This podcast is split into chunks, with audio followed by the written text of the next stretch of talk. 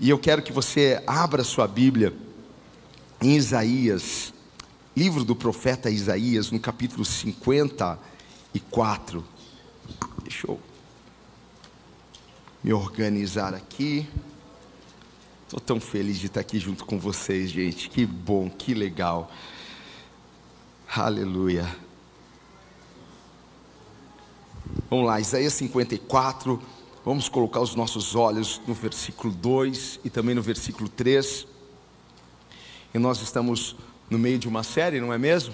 Até transbordar. Não sei o quanto você está esperando isso acontecer na, minha, na sua vida, mas eu vim aqui para liberar essa palavra e profetizar sobre ti. Amém? Diz assim a palavra do Senhor: Amplia o lugar da tua tenda e as cortinas das tuas habitações se estendam. Não o impeçam, não impeças. Alonga as tuas cordas e firma bem as tuas estacas, porque transbordarás a mão direita e a esquerda, e a tua posteridade possuirá as nações e fará que sejam habitadas as cidades assoladas. Amém? Feche os seus olhos, Pai. Nós aqui queremos te agradecer, Senhor, por tua presença, pelo privilégio, Senhor, de estarmos aqui. Deus, como é bom estar na tua casa. Esse é um lugar seguro, Pai. Esse é um lugar de cura, esse é um lugar de restauração. Ah, Espírito Santo, aumenta a tua unção neste lugar, aumenta a tua presença aqui, aumenta a tua glória aqui, Senhor. Eu creio, coisas grandes, maravilhosas estão por vir, Pai. Os nossos olhos estão, Senhor, postos em Ti e naquilo que o Senhor tem para nós. Declaramos que a nossa mente está pronta, o nosso coração está aberto para receber a instrução do Senhor, a Sua palavra, que é viva e eficaz. Muito obrigado, e toda honra, e toda glória, e todo louvor seja dado a Ti. Amém, amém. Você pode aplaudir de alguma forma o Senhor? Glória a Deus. Amém. Uau! Toma aí o seu lugar. Em nome de Jesus, eu não sei qual é a sua expectativa para isso, eu não sei como está a sua fé, mas vai transbordar. Avisa o teu vizinho aí, vai transbordar, meu irmão. Vai transbordar a mão direita, a mão esquerda, por todos os lados. Eu creio nisso. Vim aqui preparado para liberar essa palavra sobre a sua vida. Porque Deus não quer apenas que nós sobrevivamos nessa vida que Ele nos deu. Ele quer que nós venhamos ter realmente uma vida abundante, que nós usufruamos da sua abundância, da sua graça, do seu favor. Esse é o desejo de Deus. Então, quando eu olho para esse texto, eu digo: Poxa, Deus é tremendo. Esse é o desejo de Deus para mim. Deus não tem um plano de miséria. Deus não tem um plano de escassez. Deus tem um plano de prosperidade, Deus tem um plano de multiplicação, Deus tem um plano para transbordar. E não estou falando apenas de coisas materiais, porque Deus quer alcançar todas as áreas da sua vida. Deus quer que transborde tudo, sua família, seus negócios, seu ministério, seu coração transborde de alegria. Essa é a vontade de Deus para nós. E Ele quer que você esteja constantemente em crescimento. Quando nós temos um, um filho, queremos ver o filho crescer. Esse é o desejo de Deus, é ver os seus filhos crescendo, é ver os seus filhos alcançando e avançando cada vez mais. Essa é a vontade de Deus. Se Deus quer que eu seja feliz, Deus quer que eu seja feliz. Deus quer que você tenha um casamento feliz. Deus quer que você tenha uma vida próspera, uma vida bem-sucedida. Deus quer que você tenha um ministério abundante. Ele quer que o seu coração seja curado, restaurado. Ele quer que você seja avivado. Ele quer que você seja cheio do Espírito Santo. Amém? Ele quer que você suba de nível. Deus, ele fica lá, filho, quando você vai subir mais um degrau? Filho, quando você vai subir a montanha? Filho, porque tudo que nós precisamos para subir a montanha, o Senhor já liberou sobre as nossas vidas. O Senhor já colocou aí dentro de você. E o que Deus está pedindo aqui para nós é: deem espaço, abram espaço. Faz assim com a sua mão, ó. Abra espaço. Fala, irmão, dá licença um pouquinho aí, porque eu estou abrindo espaço para aquilo que Deus quer. Amém? Quem pode aplaudir o Senhor aí? Só você que abriu espaço. É isso que Deus está pedindo.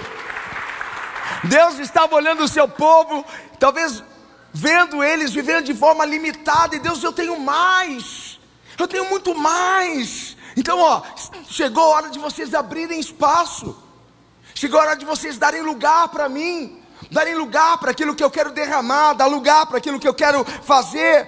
É, é necessário ampliar a tenda. Essa é a necessidade, esse é o pedido de Deus para nós aqui nessa noite. E a gente não pode ficar satisfeito com aquilo que a gente tem, com aquilo que a gente alcançou, aonde a gente está. Como eu não posso ficar satisfeito? Eu quero dizer para você, grato sempre, sempre grato, mas satisfeito não.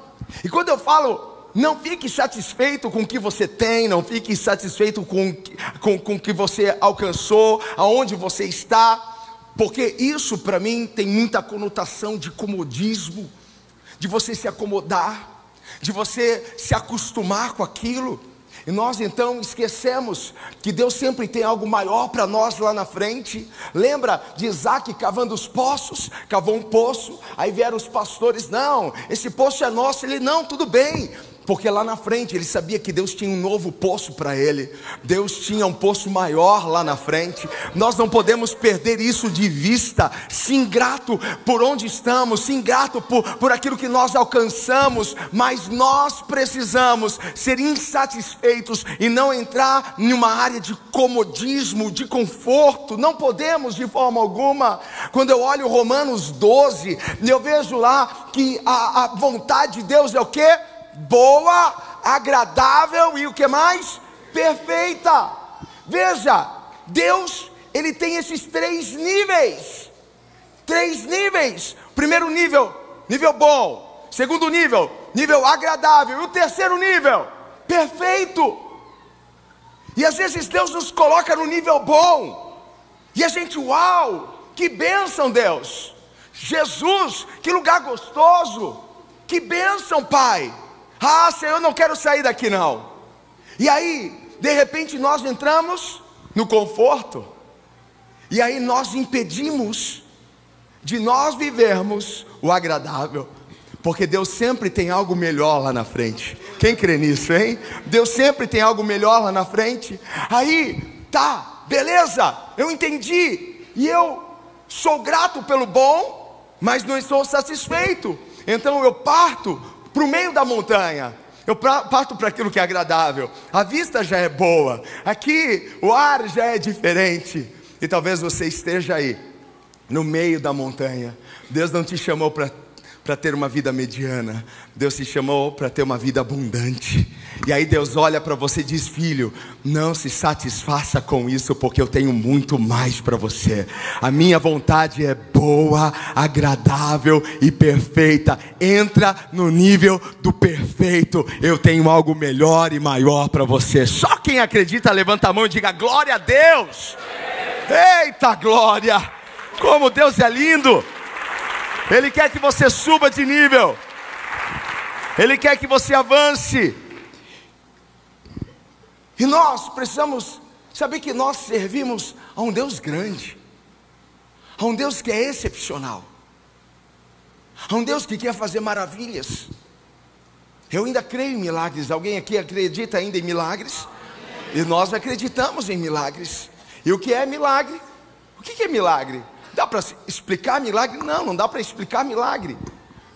Porque é a lei do reino, é a lei de Deus, parando uma lei natural, dizendo: opa, deixa o meu poder entrar em ação. Eu creio em milagres. Eu creio naquilo que o Senhor vai liberar e vai fazer na sua vida. E a nossa fé precisa estar firmado neste Deus que é excepcional nesse Deus que é extraordinário, nesse Deus que tem coisas maiores para nós, nesse Deus que quer transbordar a nossa mão direita, a nossa mão esquerda, o Deus que quer abençoar os nossos filhos e os filhos dos nossos filhos.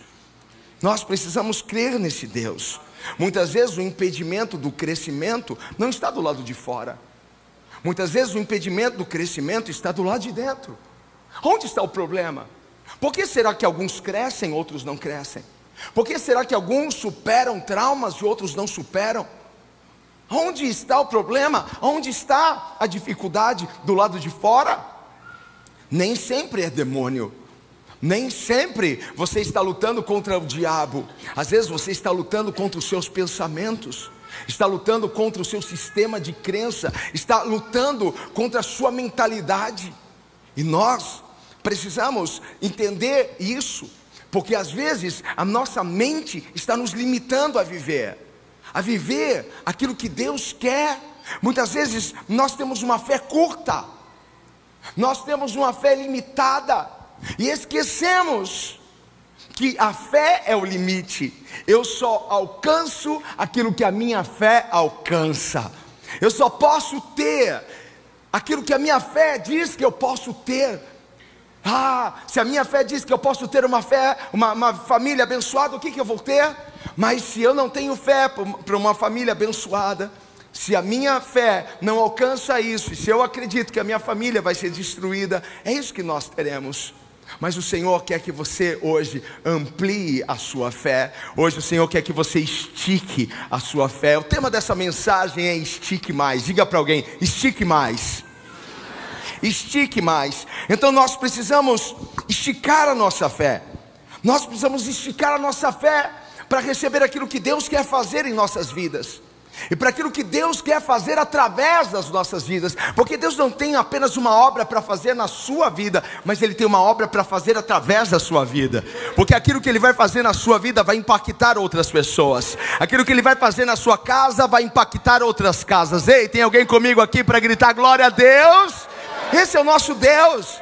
A Bíblia diz que aquele que crê verá o que? A glória de Deus. Aquele que crê não verá desgraça, aquele que crê verá a glória de Deus. E é a fé que move o sobrenatural. Gente, não é o seu drama. Algumas pessoas pensam que, que é o drama dela, que é o choro dela que vai mover Deus, que vai mover os céus a favor dela não é o seu choro, não é o seu drama. O que move o sobrenatural, o que move os céus a nosso favor, sabe o que é? A nossa fé. Por isso, a primeira coisa que precisamos esticar é a nossa fé. Se queremos ver um transbordar de Deus em nossas vidas, precisamos esticar a nossa fé. Então você precisa colocar essa fé onde? Em um Deus extraordinário um Deus extraordinário. Hoje eu estava falando de manhã, lá na nossa live, eu estava falando isso para as pessoas que estavam ali acompanhando.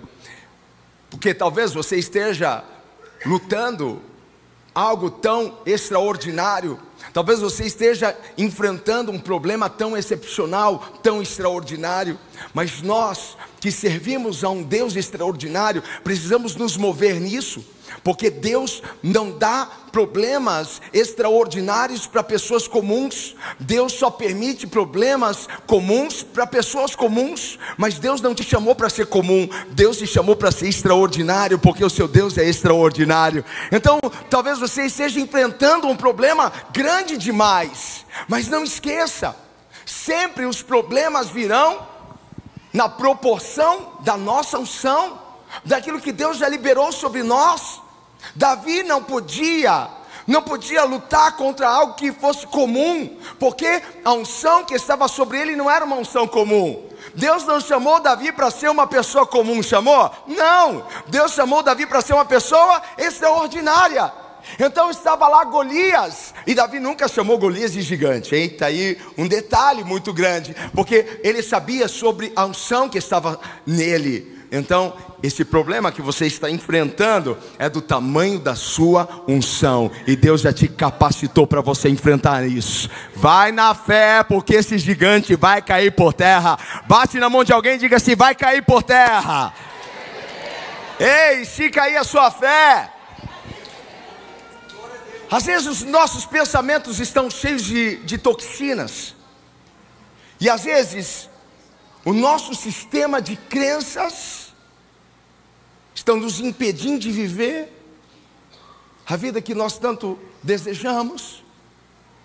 Às vezes o nosso sistema de crença está nos impedindo de viver um transbordar de Deus em nossas vidas. Sua atenção nisso. Porque você pode ter até alcançado a boa vontade, mas você não consegue romper, o seu negócio não vai, seu ministério não, não, não progride, não é? A sua vida sentimental não rompe, você não sai desse lugar. Onde está o problema? No meu sistema de crenças, na minha forma de pensar, na minha mentalidade. Aqui está outra área que você precisa esticar hoje. Esticar a sua mente, esticar os seus pensamentos, para que você possa receber aquilo que Deus quer fazer na sua vida. É claro que nós jamais vamos alcançar o que Deus quer fazer, o plano de Deus, porque os pensamentos de Deus são mais altos do que os nossos pensamentos, assim como os seus caminhos. Mas enquanto eu não esticar, e quando eu digo esticar, eu digo mudar a mente. Enquanto você não mudar a sua mente, você não rompe, você não vive o novo, você não vive o transbordar de Deus na sua vida. Porque talvez o seu sistema de crenças, em vez de te fazer subir a montanha, está te fazendo descer. Ei, tem alguém comigo para gritar aqui, glória a Deus? Porque nós vamos esticar a nossa mente hoje aqui neste lugar. E se esse sistema de crença não for moldado pela palavra, Lembra o que está escrito lá em Romanos 12, 2: E não vos conformeis com este mundo, mas antes transformem as vossas mentes, renovem as vossas mentes. Com que? Com a verdade, com a palavra de Deus. Recentemente saiu uma nova atualização do, do iPhone, e eu já corri lá, não gosto de nada desatualizado, não é? E qual que é o nome do sistema operacional do, do iPhone? iOS. Sabe o que a gente precisa fazer? A gente precisa formatar a nossa mente e trazer um novo sistema operacional. E eu chamo de iOCell. Sabe? A gente precisa trazer o céu para nossa mente. A gente precisa pensar o que Deus pensa. A gente precisa ver como Deus vê. Tem alguém comigo aqui para gritar glória a Deus? Então transformem as vossas mentes. Isso é esticar a mente. Ah, largue as suas tendas, estique as cordas. O que nós precisamos fazer? Você tem uma tenda? Não, mas eu tenho uma mente, eu tenho uma fé que precisa ser expandida, que precisa crescer para caber aquilo que Deus tem para mim, porque Deus tem coisas grandes para mim, Deus tem coisas grandes para você. Às vezes nós pensamos que são as nossas provações que nos destroem, que nos colocam no chão, e não são as nossas provações. Mas é a nossa reação às nossas provações, porque a nossa reação tem muito a ver com o nosso sistema de crenças com aquilo que nós pensamos. Faz sentido para alguém isso? Hein? Como que eu reajo a uma situação? Como que eu reajo a um conflito? Como que eu reajo a um desafio? Isso vai, vai muito ao encontro daquilo que eu penso, daquilo que eu imagino do meu sistema de crenças. Hein? Faz sentido para você?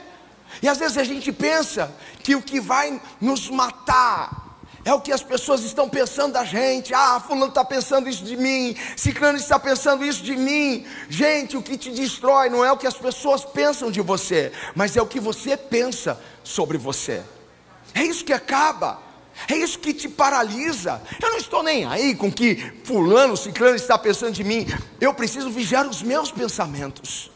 Eu preciso saber o, o, que circula na minha mente, o que eu tenho na minha mente, se isso está me ajudando ou se isso está me atrapalhando. Porque algumas pessoas têm a capacidade de construir coisas lindas, e outras pessoas têm a capacidade de destruir coisas lindas. Qual é a diferença? Aonde está o problema? Hein? Está na hora de você ampliar a sua mente. Diga para alguém: amplie a sua mente, amplie os seus pensamentos. Estique os seus sonhos, estique os seus projetos. Ah, eu estava tão bom, um apartamento de, um, de uns 60 metros quadrados. Amplia isso, aumenta isso. Nem que seja para você começar com de 60, mas Deus tem algo muito maior lá na frente para você. Não sei se alguém pode aplaudir o Senhor, gritar, fazer algum barulho aqui nessa noite. Grandes coisas estão por vir, hein? Grandes coisas, porque chegar a um nível alto vai depender do quê? Vai depender daquilo que eu penso.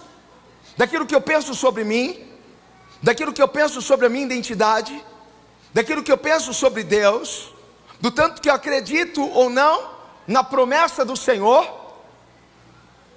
É isso. É isso que vai determinar o quanto eu vou subir a montanha, o quanto eu vou alcançar o topo da montanha, porque uma mentalidade velha não pode viver algo novo, é impossível. Se você quer viver algo novo, você vai precisar mudar a sua mente. Se você quer viver algo incrível na sua vida, mude a sua mente. Eu quero viver um renovo no meu casamento. Recentemente fizemos, eu e minha esposa, um treinamento só para casais. E sabe qual foi o foco? Mudança. Falou assim: para você ter um casamento melhor, vai começar com um você melhor. E isso começa mudando a nossa mente mudando os nossos valores, princípios, aquilo que nós pensamos sobre família e casamento, alguma coisa tem que mudar. Diga para alguém: alguma coisa tem que mudar. Nada acontece do lado de fora sem antes acontecer primeiro do lado de dentro. Nada acontece. Uma outra coisa que você tem que esticar hoje, sabe o que é? É a sua visão. Diga visão. Já fomos desafiados por Deus a esticar o que? A nossa fé. Já fomos desafiados por Deus a, esticar a nossa mente, a expandir a nossa mentalidade, a trazer a mentalidade de Cristo. Ah, nós não podemos nos conformar com os pensamentos aí fora, nós precisamos trazer o modelo de Deus para, para a nossa mente, e agora nós precisamos expandir a nossa visão. Precisamos ampliar a nossa visão. Você só consegue alcançar o que você pode ver. Se eu não posso ver, eu não posso alcançar. Se eu não posso imaginar, eu não posso alcançar. Eu só vou alcançar aquilo que eu ver. Deus deu uma ordem para Moisés: separe doze homens e os mande para a terra que eu estou prometendo a vocês. Então Moisés foi lá e separou doze homens, ok? E eles foram, eles seriam os olhos de Moisés, eles seriam os olhos de Israel, não seriam? Porque Deus está falando para eles: olha, tem uma terra boa, ampla, mas eles não tinham uma foto, eles não tinham vídeo, eles não conseguiam ver a proporção da bênção que Deus queria colocá-los. Então, doze foram espiar a terra, e eles voltam trazendo relatório. Você sabe o que aconteceu? Dez desses doze trouxe um relatório pessimista. Eles viram a terra, mas o seu sistema de crença estava levando eles para baixo. Então eles não estavam conseguindo alcançar e ver que aquela terra era para eles. Josué e Caleb foram bem diferentes, porque eles já tinham um outro sistema de crenças. Se Deus falou, se Deus prometeu, essa terra vai ser nossa. E Deus queria apenas que eles fossem lá e vissem. Por isso que eu preciso ampliar a minha visão. Para ver aquilo, enxergar o que Deus tem para a minha vida. E eu posso fazer isso. Isso parece loucura, mas eu posso abrir a minha visão e ver além das minhas lutas e ver além das minhas batalhas. Eu posso ampliar a minha visão e sonhar com algo muito maior. Porque o meu Deus é grande. O seu Deus é grande? Então diga: o meu Deus é grande. Quando Deus criou tudo, lá em Gênesis 1, no princípio, a terra era sem forma e vazia. E Deus criou tudo pelo poder da Sua palavra. Mas antes de Deus falar alguma coisa, Ele já tinha visto. Ele só falou daquilo que ele já tinha visto. Hein? Está pegando a visão? Ele só falou daquilo que ele tinha visto. Antes dele falar, falar, ele já viu o firmamento. Antes dele falar, ele já viu as águas. Antes dele falar, ele já viu a separação dos mares. Antes dele falar, ele já tinha visto tudo. Precisamos ver o que Deus tem para nós. E como vemos, é só você começar a ler a Bíblia. Porque é isso que Deus tem para você. É isso, o que é uma promessa. Uma promessa é uma fotografia, digamos assim, hein? Daquilo que Deus tem para nós. Quem tem promessa aqui? Está tomando posse disso? Tá? Então amplia, estica a sua visão. Porque quando Deus levou o profeta Ezequiel ao vale de ossos secos, Deus pergunta: podem reviver esses ossos? Deus já sabia, porque Deus já tinha visto um grande exército levantado. Deus já viu o seu futuro, Ele sabe aonde você vai chegar. Ele conhece o seu destino, Ele desenhou isso para você, Ele arquitetou isso, então confia no Senhor, abre a sua visão, e nós precisamos falar daquilo que nós acreditamos, precisamos falar daquilo que nós já vimos. Pela fé, não andamos por vista, essa visão limitada, nós andamos pela fé, e a visão da fé, ela vai além. Ei, tem alguém comigo aqui para gritar glória a Deus? Então, quando você amplia a sua visão, quando você amplia a sua visão, você vê além das batalhas, você vê além dos conflitos. Mas enquanto você não amplia a sua visão, o que você vê? Eu vejo os gigantes, eu vejo as muralhas, a terra é boa, mas tem muitos inimigos. Quando eu não amplio a minha visão, o que eu vejo? Eu vejo ossos secos, não podem reviver, não podem ter vida. Mas quando eu amplio a minha visão, eu olho para o alto, eu sei que de lá vem o meu socorro. Amém? Eu olho ah, por cima da diversidade, porque eu tenho um Deus que cuida de mim. Você pode glorificar o nome do Senhor. Nós precisamos ampliar a nossa visão para que a gente não veja apenas os obstáculos, para que a gente possa ver e enxergar o que está por trás dos obstáculos. É isso que o Senhor quer. Nós precisamos enxergar além das nossas guerras, além das nossas condições. Você não pode olhar para aquilo que você não tem, você tem que olhar para aquilo que você tem. Quando Pedro e João estavam indo para a igreja para orar, eles encontraram um coxo que pediu para eles uma esmola. O que, que Pedro fez? Eu não tenho prata e nem ouro, mas o que eu tenho, eu te dou. Aonde que estava o foco de Pedro? Na unção, no poder, naquilo que ele tinha dentro dele.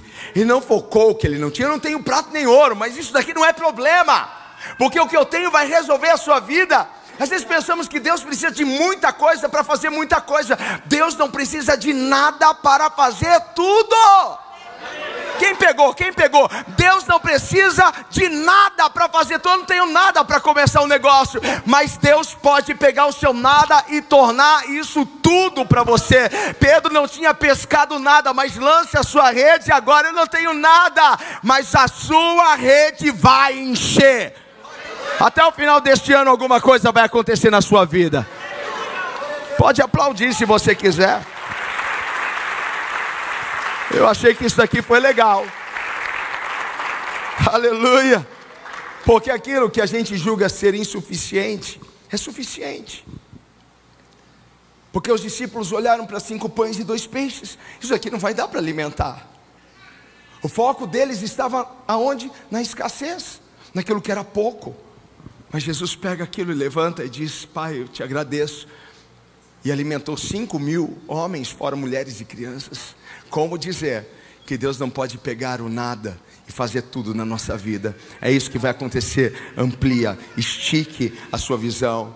Não olha para trás. Não olha para aquilo que não funcionou, não olha para aquilo que não deu certo. Olha para frente.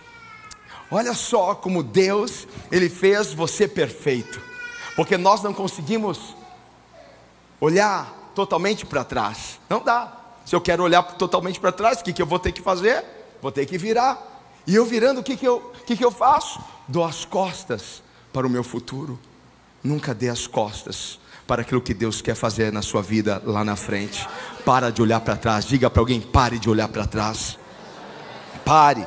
Estique a sua visão. Diga para alguém: estique a sua visão. Ah, Sabe que Deus está pedindo para você mais espaço? Dê mais espaço. Dê mais espaço para aquilo que eu quero fazer. Dê mais lugar para o meu transbordar. Dê mais lugar para a minha presença. Dê mais lugar para o meu espírito. Dê mais lugar. Ei! Dê mais lugar para o Senhor. Dê mais lugar para aquilo que Deus quer fazer na sua vida. Porque aquele que começou a boa obra é fiel para completar. Então é nisso que eu vou focar, é na obra que Deus começou e eu sei que Ele não começaria nada na minha vida se Ele não tivesse um plano de concluir. Deus vai terminar tudo aquilo que Ele começou na sua vida. Se tem alguém animado aí para fazer um barulho, faça, ofereça, libere, dê espaço, dê espaço para Deus. Dê espaço para se transbordar, porque Deus quer transbordar. E precisamos aumentar essa capacidade de receber de Deus. Precisamos aumentar essa capacidade de receber de Deus na nossa casa, nos nossos negócios, no nosso ministério, na nossa vida, no nosso relacionamento com Deus. Estique a sua fé. Estica. Estica a sua, a sua mente. Estica. Estica a sua visão. Estica o seu coração. Abra o seu coração. Abra o seu coração. Deus quer entrar aí dentro. Abra o seu coração. Deus quer derramar mais da presença dEle aí dentro. Deus quer derramar mais da glória dEle aí dentro. Ele quer fazer algo maravilhoso na sua vida. Ele quer fazer algo tremendo através da sua vida. Abra o seu coração para a obra de Deus não resiste. Olha o que Deus fala ao seu povo: amplia o lugar da sua tenda, que se estendam as cortinas, mas não em peças. Você viu esse detalhe? Você viu esse detalhe? Não em peças. Quem é que pode atrapalhar os planos de Deus? O diabo? Quem é que pode atrapalhar os planos de Deus? O seu vizinho? Quem que pode atrapalhar os planos de Deus na sua vida, o inferno todo? Não, porque eu creio que as portas do inferno não prevalecerão contra nós, não prevalecerão contra a igreja do Senhor. Só quem pode atrapalhar os planos de Deus para você é você mesmo.